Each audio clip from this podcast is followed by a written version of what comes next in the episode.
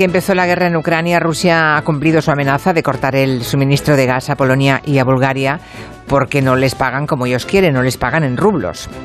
Una medida que la presidenta de la Comisión Europea, Ursula von der Leyen, probablemente esperaba, como todos, pero que ha calificado de chantaje inaceptable.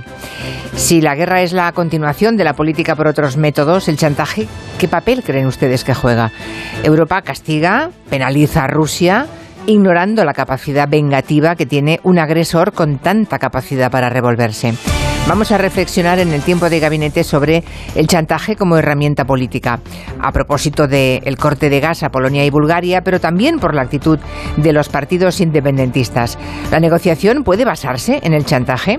Mañana hay un importante decreto que el Gobierno espera aprobar, nada menos que las ayudas económicas para paliar la crisis derivada de la guerra, y resulta que los partidos independentistas, como todos, que están de acuerdo con las medidas, amenazan con votar en contra. Más allá de esto,